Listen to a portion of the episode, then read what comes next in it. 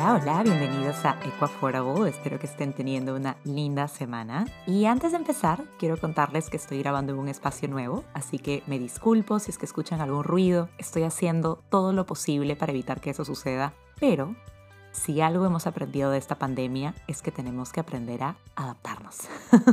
y si suceden cosas que no esperábamos, pues aceptarlas. Así que sin nada más que añadir, empecemos. Yo empecé a maquillarme cuando tenía 13 o 14 años y recuerdo que tan importante como aprender a maquillarme era también saber que tenía que quitármelo después, ¿no? Antes de acabar el día, antes de dormir.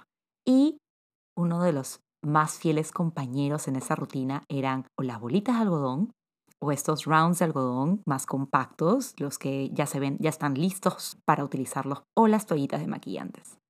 Estoy segura que cualquier mujer que esté escuchando en este momento ha utilizado alguno de estos productos al menos una vez en su vida.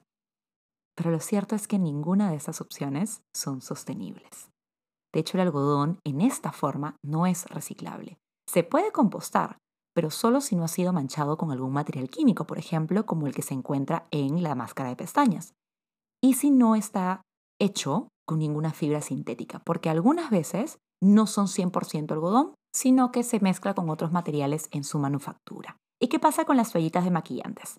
Estos productos están hechos de poliéster y polipropileno, que no son biodegradables o toman mucho tiempo. Por ejemplo, se hizo un estudio de un pañito de Nivea y se encontró que estaba hecho de en 73.7% de poliéster. Y el investigador comentaba que esto podía durar hasta 100 años en el ambiente. Entonces ahí es donde entra esta maravilla de los pads. Bueno, yo recién los descubrí hace quizás 3, 4 años. ¿Y por qué? ¿Por qué son más sostenibles o por qué cambiar, hacer este cambio? Porque pueden durar hasta mil usos si los lavas después de cada uso y la forma de lavado es súper sencilla, con agua y con jabón. Y la mayoría de veces te los venden en un pack de 4 o de 5 o de 10. Entonces, cada uno de ellos debería durarte, al menos si es que los usas dos veces al día, poco menos de año y medio.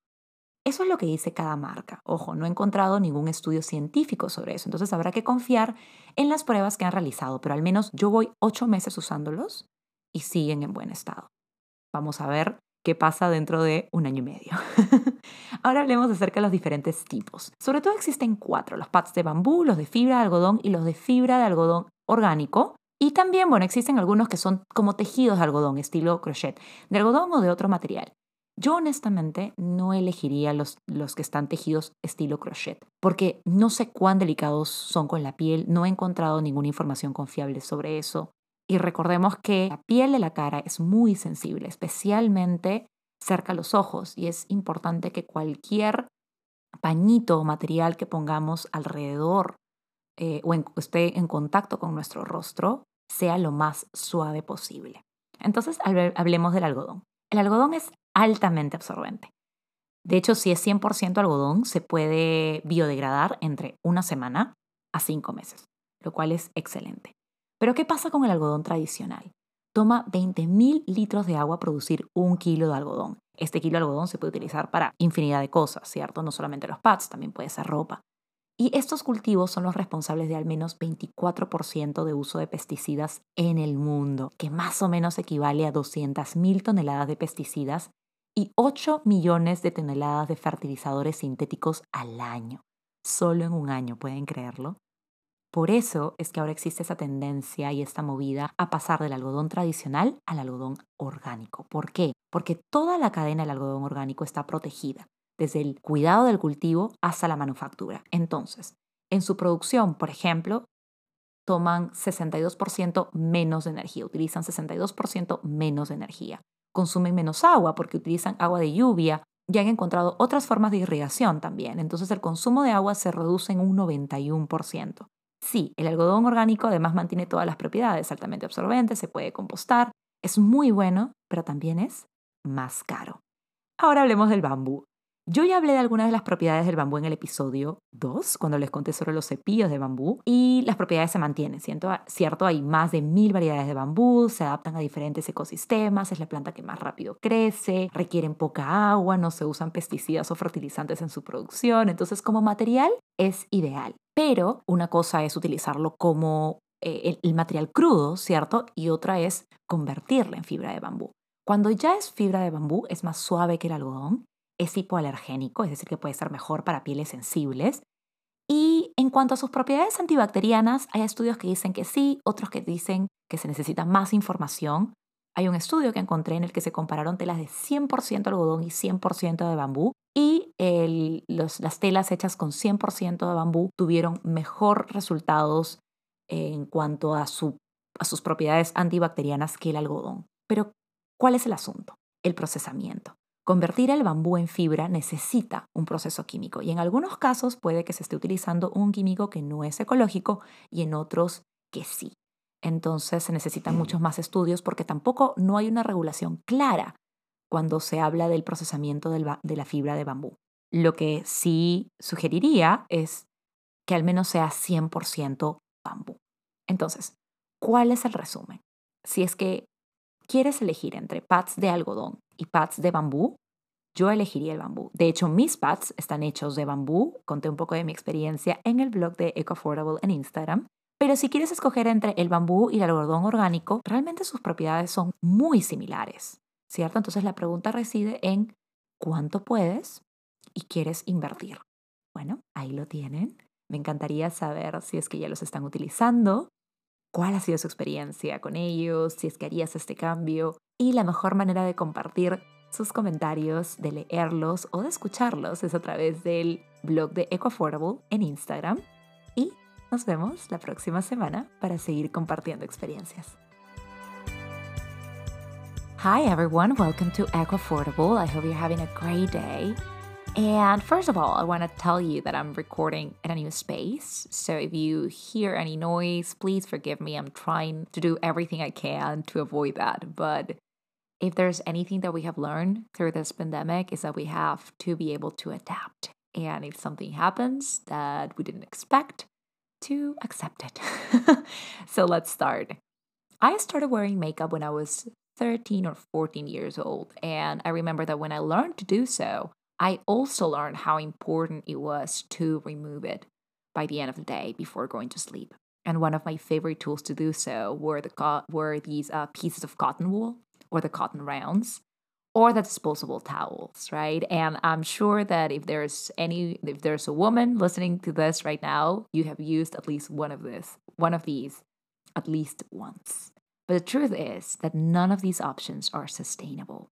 Cotton, cotton wool is not recyclable. It can be composted, but only if it hasn't been tainted with any kind of chemical material, for example, chemical product like mascara. And it can only be composted if it doesn't contain any kind of synthetic fiber, because sometimes cotton wool is not 100% cotton, but it's mixed with something else.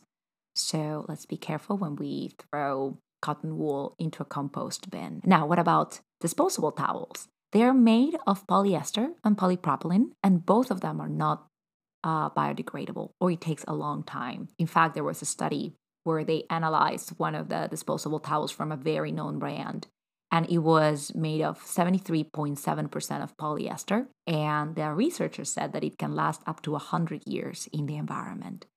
So that's where uh, pads come in the picture. So, why? Why should we make that switch? Well, you can use them up to a thousand times if you wash them after every use. And it's very easy to wash. You just need soap and water. And most of the time, you get them in a pack, uh, four, five, or 10. And so if you use them twice a day, right, each of them should last a little less than a year and a half. And that's what every brand says, right? This thing about using them for a thousand times. I haven't found a scientific study about it. So let's trust that they're telling the truth, that they did the test. Uh, so far, I've been using them for eight months and they're still in good shape. So let's see how they are in a year and a half. now, there are different kinds of bats, right? They're made from different materials. For example, bamboo. Then you have the, the ones that are made from uh, cotton, but the cotton fiber, right? Then you have organic cotton, and there are also others that are that are actually uh, knitted, right? Sometimes uh, using cotton or other fabrics. I personally wouldn't choose the pads that are knitted because I don't know how soft they are, you know, against your skin. And I haven't found any any information, like reliable information about them. And let's remember that our our face skin is very delicate, especially around our eyes. So we should use materials that are very, very soft. So let's start with cotton, okay? Cotton fiber, okay? Not cotton wool. Cotton fiber is highly absorbent, right? If it's 100% cotton, you can actually, uh, it can actually biodegrade within a week to five months, which is pretty good, right? So what's the issue?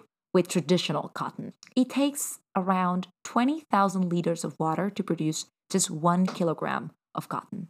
And these crops are responsible of, of using at least 24% of pesticides in the world, which is around 200,000 tons of pesticides, and 8 million tons of fertilizers, synthetic fertilizers, per year.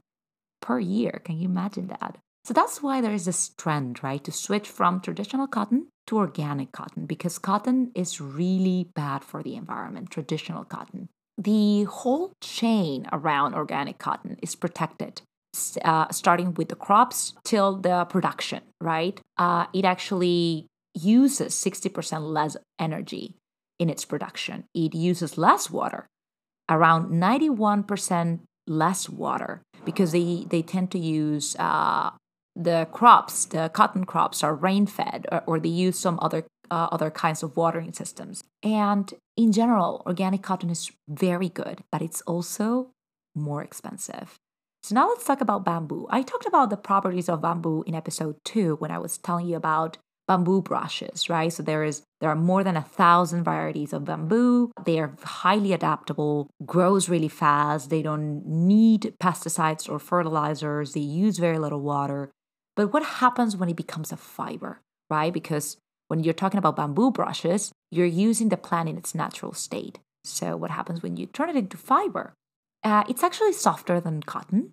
Um, it can be better for sensitive skin because it's highly hypoallergenic, right? And they, they say that they have antibacterial properties, right? And there are some studies that say that they do. There's a study I found where they compared uh, fabrics that were made uh, with 100% bamboo and 100% cotton. And the ones made out of bamboo had better, showed better results uh, when it comes to their antibacterial properties, properties than cotton. So, what's the negative side? Processing. Because turning bamboo into a fiber needs a chemical process, and in some cases, they are not using uh, a chemical that it's uh, eco-friendly right? So my advice would be to look at least that it's 100% bamboo, right? Because there is, the thing is that there is no regulation when it comes to bamboo production so far, as there is with cotton. So, what's the takeaway of all this? If you're trying to choose between traditional cotton and bamboo, choose bamboo, right? My pads are made of bamboo. I love them. And I told you a little bit about my experience on the uh, Eco Affordable blog on Instagram. But if you're choosing between bamboo and organic cotton, the properties are really similar, right? So the question is how much can you or want to invest in them? Mm-hmm. So there you go. I would love to hear your comments on it. If you're using them, if you want to use them, and the best way to share your opinion and experiences is through the blog of Eco Affordable on Instagram. I'd love to hear everything you got to say, and we'll see each other next week. Bye bye.